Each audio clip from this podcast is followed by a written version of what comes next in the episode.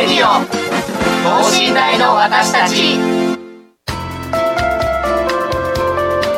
この番組では神戸大学でのキャンパスライフ受験エピソードなど学生パーソナリティが生の声をお届けしていきます。大学関係者による大学の最新情報イベント情報もお伝えします。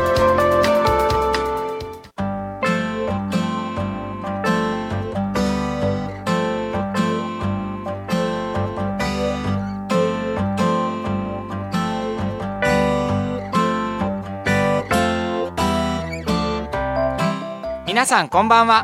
神戸大学法学部3年で放送委員会の上皇光です。そして発達科学部3年の大島敦樹です、えー先週先々週は来年4月に設置される国際人間科学部をテーマに岡田室長に根掘り葉掘り話を伺うことができました。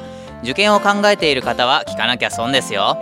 神戸大学のウェブサイトで過去の放送を聞くことができますのでぜひ聞いてくださいね。さあそして今週のテーマはスポーツで頑張る新大生、えー神戸大学オフショアセーリング部の皆さんをゲストにお迎えします。はい。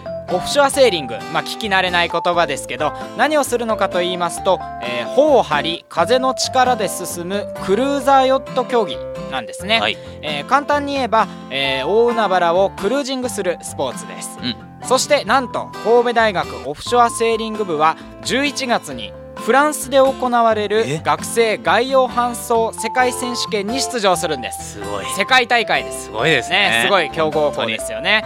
さあそんな彼らに競技の魅力や大会への意気込みを伺いたいと思います。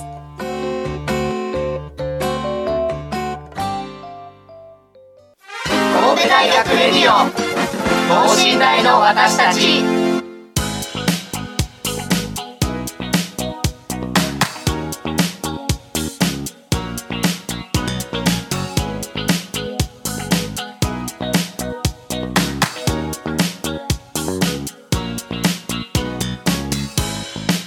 さあそれでは世界大会に出場されるオフショアセーリング部の皆さんの登場です。どうぞ。えーこんばんは。オフショアセーリング部世界大会チームキャプテンの重岡と申します。こんばんは。世界大会チームメンバーの深澤由美子です。よろしくお願いします。こんばんは、えー顧問教員で海事科学研究科の山下です。よろしくお願いいたします。よろしくお願いしますさあということで、えー世界大会ということで、はい。我々もちょっと今ビビってるんですけどね。ね。はい。いろいろお話を伺いたいと思います。はい。でですねまあ冒頭でちょっと説明はしたんですけど、はい。まあ我々も含めてオフショアセーリングって、まあ、普通の人ってそんなに聞き慣れない言葉だと思うんですそけどね。そもそもこのオフショアセーリングってどういった競技なんですかね？えっとオフショアセーリング部とはだいたい全長10メーターぐらいのクルーザーのヨットを使用してその速さを競う競技です。おおじゃあ船でヨットで速さを競うそうですねいうことなんですね、なるほど。そのはちなみにこうどれぐらいこう距離漕ぐとかっていうのはあるんですか？えっと短いと大体そうですね1.5マイルぐらいの距離をこう往復するようなレースになるんですけれども長いレースだと本当にもう何日もかけてレースを行うようなそういった、えー長いレースもあります。何日もかけて？ちなみに1.5マイルってそうですはい。ちょっとあのマイルってわからないんですけど1.6とかでしたっけ？そうねキロメートルでいうとどれぐらいなんですかね？1マイルが1852メートルなので1852メートル。それのまあ1.5倍。1.5倍ぐらい。だ、えーえー1.6ってことは2700ぐらい？ですかね、はい。そんなものです、それで最短なんですか？レースによるんですけど、はい。まあおおむねそのような長さになります。それを大体どれぐらいの時間かけてこぐんですか？と風の強さにもよるんですけど、はいはい。まあ、風がある程度吹いていれば、まあ、大体私たちが毎回乗っているヨットは、はい。まあ、6ノット5ノットぐらいの速さが出るのうで、まあ1時間半かそれぐらいかな。あー、ちなみにノットってどれぐらはい。いなんですかね。範囲が全然わからない。もう本当に置いてけぼり感がすごいです。はそれについてまあはあの私の方から、あえーはいよろしくお願いします。お願いします。えー1時間に1マイル走る速さが1ノットですね。1時間に1マイル1800走る速さまあ、が6ノットだとその6倍になりますし、はい。うーん。まあ、あの陸上は今度1.6なんであのウィンブルドンのサービスなんかはですね、はい。あのそのノット表示マイル表示になってますのでね、はい。その中ではちょっとこう違和感があるんですが、はい。海を走る方はその マイルノットの方が自然に入ああじゃあその同じノットでもちょっと陸上と海とでまた違ったりする？るそうですね。はあ。ややこしいですね。そこから覚えるとこから始めないといけない。そうですね。僕らみたいな知らない人は。この、まあ、世界大会は、まあ、あの大体1日3レース1レース2時間くらいですね。待ち時間を含めて。それがまあ1週間ほどつきますので結構過酷です、えー11月ですのでえーヨーロッパの11月つまり日本よりは1ヶ月また早い季節ですので、はい。まあ、冬のレース、うん真冬ですね、はい、その中で、まあ、夜のレースも混じってきますので、はい。えー多少ちょっと心配してるんですけれども、はい。えーかなりあの過酷な、はい。あのレースのことも予想しています。はあ。そう何日もかけてっていうのはどういうことなんですか何日もずっと船の上にいるってことなんですか？えっと今回のあの学生のレースは、まあ、何日もかけるような距離は設定されてないんですが、はい。まあ、一般的にはあの概要ということではい。あの1ヶ月走るような世界一周レースとか、うん。そういうのもありますし、はい。国内でも、まあはい。あの2日、3日ですね走るようなレースもあります。はいいやもう想像できないぐらい過酷ですね。ね。そうですね。ね今初めて聞いて我々も。ちょっとびっくりしてますね。ね。我々も結構学園祭とかでねこう2日間めっちゃずっと忙しいとかってあるんであすけど。放送委員会そんなことやってますからね。そういうレベルじゃないです。もう甘えですね。放送委員会。ね。でこのまあすごい過酷っていうことはもうよくよく分かったんですけど、はい。その何日まあ何日もであったりとかその何時間も船の上でそう船を操るっていうのはその競技の魅力ってどういうところなんですかね？そうですね。やっぱりその風だけの力でヨットっていうものは進むのでその自然との戦いといいますかその毎日海に出ますけれどもその同じコンディションであのレースだったりとかセーリングを行うっていうことがなくて毎日違ったそのコンディションで、えーセーリングをできるっていうところが魅力だと考えています。うんなるほど。その例えばこういったコンディションだとこういうとこは難しいとかってありますかね？すごく頭使いそうですけどね。ね。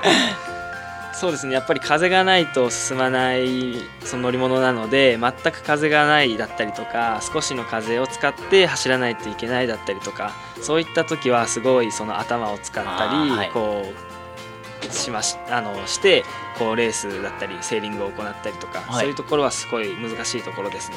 うーんなるほど。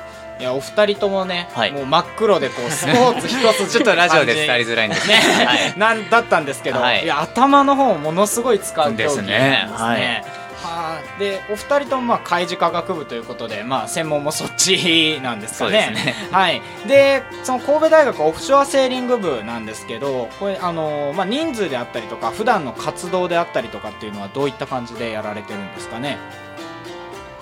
えっと、人数は、はい、えっと、一応111名おりまして。111名。めっちゃ多いじゃないですか。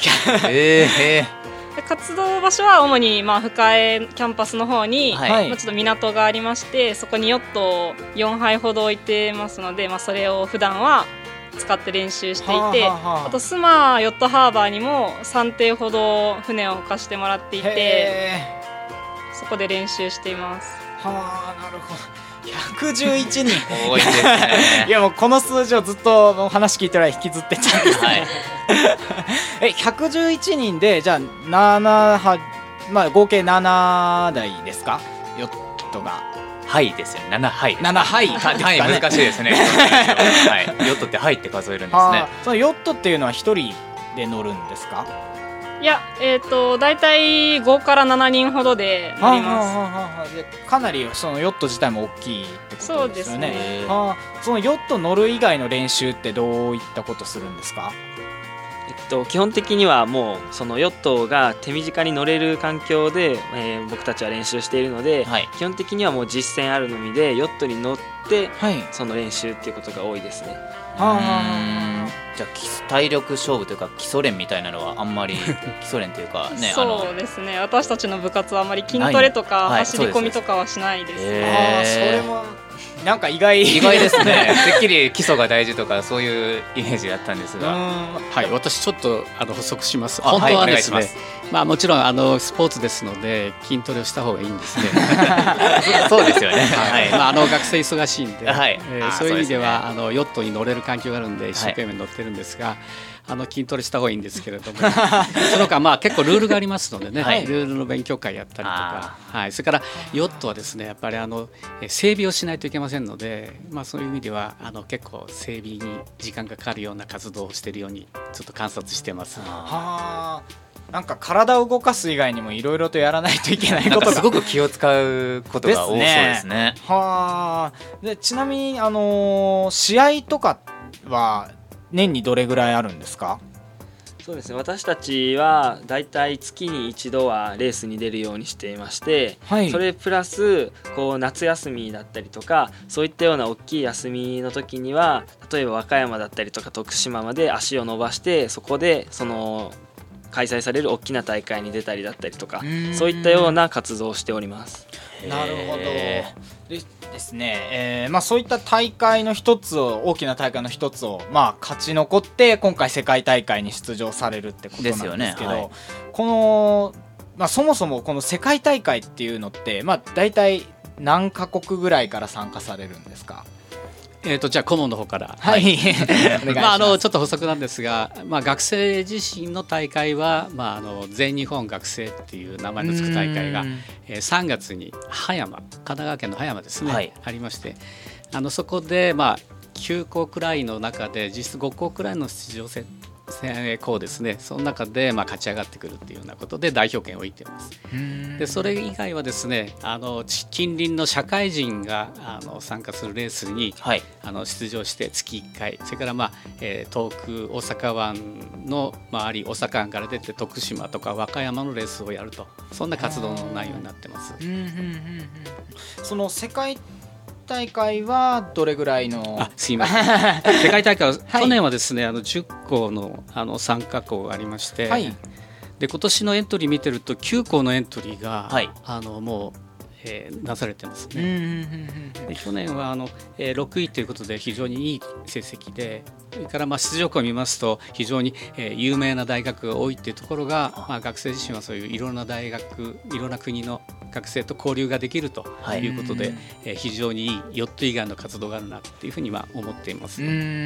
その日本で10校じゃなくて世界で10校？そうですね。あの、えー世界大会も、まあ、あのいろいろな国から、えーエントリーしてくるんですが、はい。やっぱり、えーこ10校ですね。去年の実績で10校。はあ。えその世界で10校しか出ない大会の1校として出場するってことですか？そうですね、まああのえーお金の問題もあると思いますし、あー。まあ、ヨーロッパの、えーそういう学校はまあ自分たちで、えーレンタカーを運転してくるということで、はい。えー日本とかオーストラリアとかにあのアメリカの、えー学校は今度飛行機が必要ですのでね中国とか。ねそういうことがあるかと思います。はあはあはあなるほど。で今回のまあ世界大会にまあ出場できた要因っていうのは、まあ、先生の方から何だとまず思いますか？はいあのまあ、一生懸命練習はしてますし、まあ、あの例年やっぱり、えー外国はヨットのレベルが高いんですけれども、はい。まあ、その練習量に比例した実力が、まあ、神戸のチームもできつつあるのかなと思います。それと、まあ、あのこういう大型のヨットはですね、まあ、はい。乗り物、運転っていうねそういう特性がありますので、えー女性と男性が比較的あの競技ができるっていう面があります。はあ。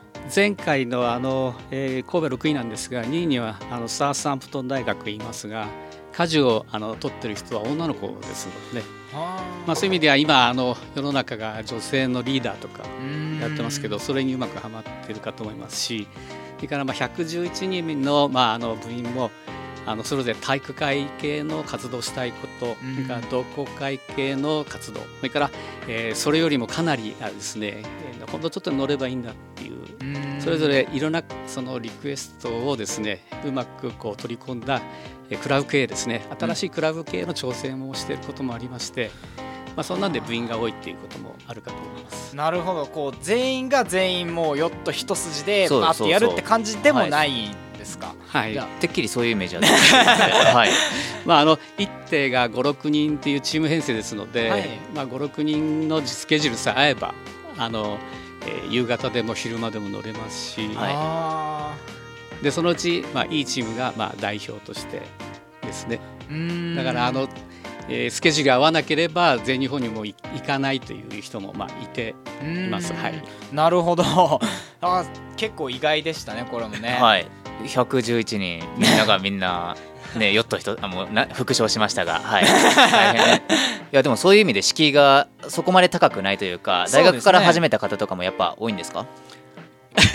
あの、えーほとんど 100%99% あはい。ですね、えー大学から始めたはいという学生ですね、これはまあよその大学も同じような傾向にあります、ですからあの高校でヨットやってたような人が入れば、まあ、非常に心強いんですが、はい。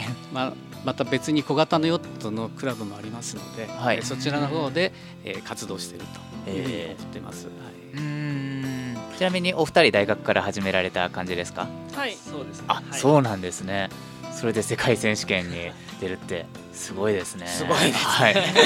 すごいですねしか我々言ってない。ですからね、はい。もうね、ちなみに、えー、とお二人はこの世界選手権に、まあ、出ることになったこの要因というか出ることになったその秘訣っていうのは何だと思いますか？そうですね。やっぱり練習量じゃないのかなと思いますね。他他のその大学全国大会に出場している他の大学よりも、えー、と僕たちは多分桁外れに練習したっていう自負があったのでそれが自信につながってはいやっぱり優勝することができたんじゃないのかなと思っています。なるほど。やはり練習っていうのが大事なんですね、まあ自分の中で自信になるみたいなのそれ大事ですよね。うん。自負があれば自信持っていけますもんね。ねえ。いや我々2人ともスポーツ中学校以来やってないので この切磋琢磨しながら練習するっていう経験がまああんま正直そうそうですね。ねしたことがないので、本当に尊敬しますね、はい。さあこの後はですね、えーそんなお二人に、えー学校でのキャンパスライフっていうのについて、えーお聞きしたいなと思います。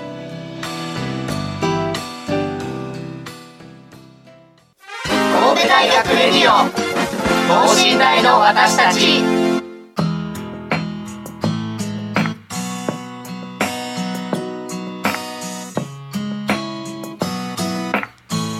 それでは、えーオフショアセーリング部のお二人にですね、えー普段のキャンパスライフっていうのをお伺いしたいと思います、はい。ちなみにこの普段のキャンパスライフってやっぱり部活が中心お二人は部活が中心って感じですかね？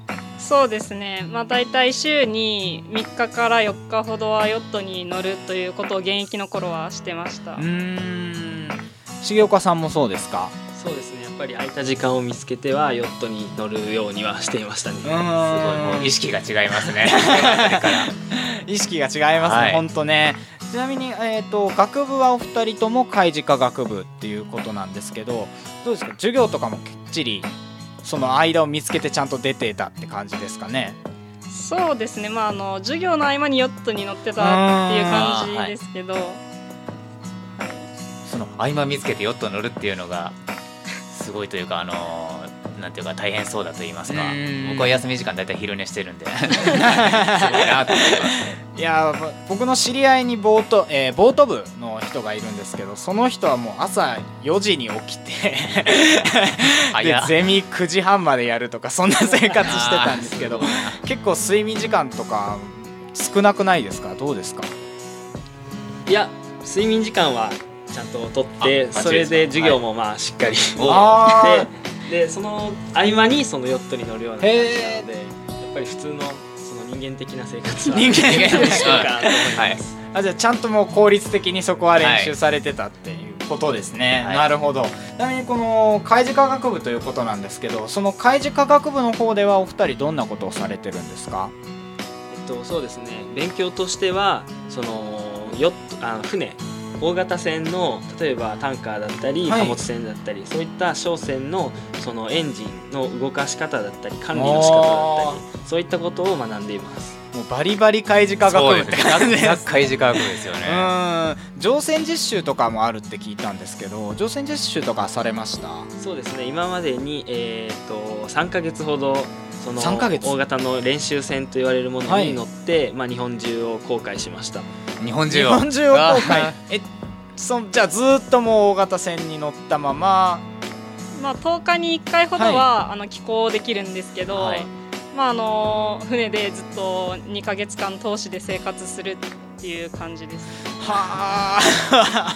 規模が違うというかその考えはなかったと言いますか、ね、いやそっちの方もびっくりですよね、はい。ほんとね。まあ僕たちは法学部とね発達科あ学部。そうですね。至ってまあ普通のキャンパスライフをはい。送ってるので、えちなみにその2ヶ月とか、まあ、ずーっと乗ってて大変なこととかって何なんですかね？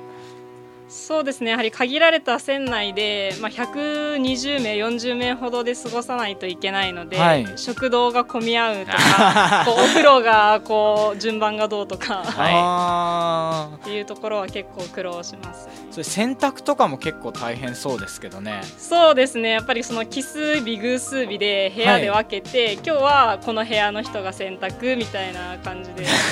おーもうなんかあれですね、はい。こう言っちゃ悪いですけどちょっと海軍っぽいですね。思いました思いました。なんかちょっと軍隊みたいな感じだなと、はい。うん。じゃあ逆にその楽しいところってどんなところですか？そうですね。やっぱり普通じゃできないような体験ができるのでそこは楽しいですね。本来だったらそのお客さんとしてしか乗れないような大型の船だったりとか、はい。そういったものを実際に自分たちが動かしてでその結果その日本中をいろんなところに行けるっていうのはすごい楽しいところかなと思います。はい。なるほど。すごく楽しそうですね。楽しそうですね、は 大変ですけどね2ヶ月ずっと船乗ってたら、はい。ねしかも遊びに行ってるわけじゃないですからやっぱはいり勉強しながらってことですかそうらね,、ね。ちなみにあの僕の海事科学部の友達はその乗船実習1回もやらずに卒業するっていう人もいるんですけど海事科学部って結構やってることが幅広いイメージあるんですけど他にどんなことやってるんですかね？えっとですねまああの船に乗る船舶職員の養成っていうコースはあるんですが、はい。それ以外は、まあえー普通の理工系の、えー研究分野ですね、はい。えーですから船に乗らないっていう、えー学生もたくさんいるということになります。あはーなるほど。結構もう僕の友人はそれこそ国際マーケティングの授業とか取ってて な 何学部なんだろうってすごい思ったりするえんで開示だよねみたいなえっとまあ、あの船が流通ですのでそういう意味ではマーケティングっていうところにちょっとこう関係してくあるということですね。なる。ほど。あー結構幅広い勉強ができるそうですね。はい、ちなみに入ってくる学生っていうのは文系が中心なんですか？あいや両方。あいや両方だと思います。両方。はい、どっちかっていうと理系が多いそうですね。感じですかね。うーんなるほど。いや海事科学部。うん。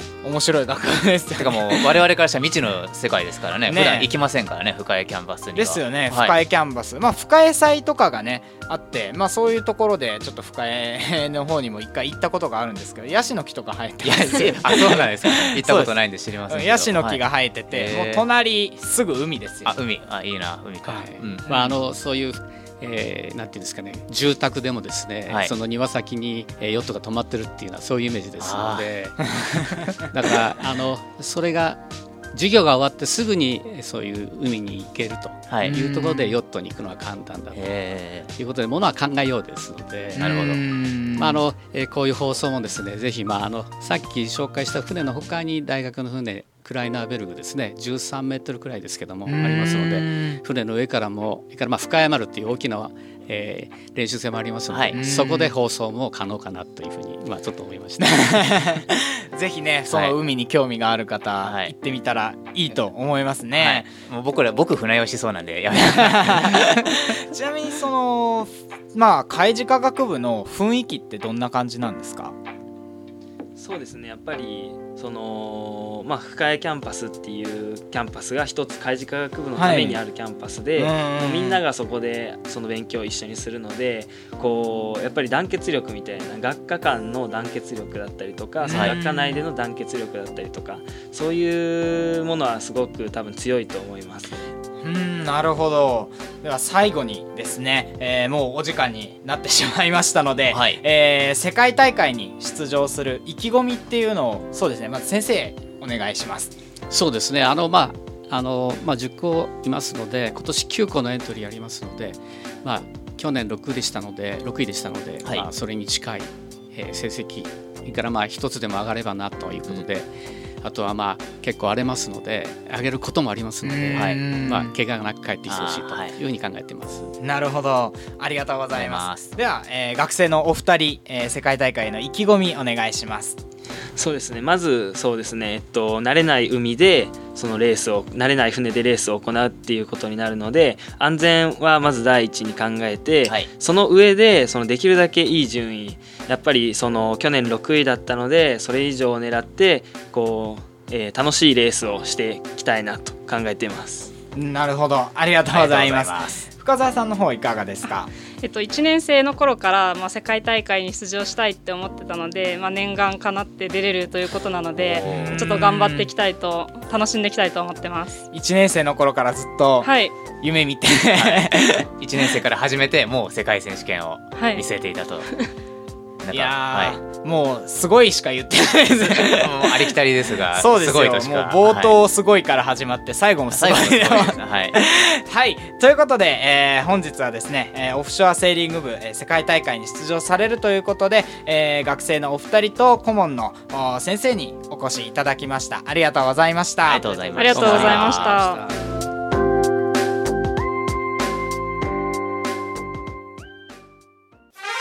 神戸大学レディオ等身大の私たち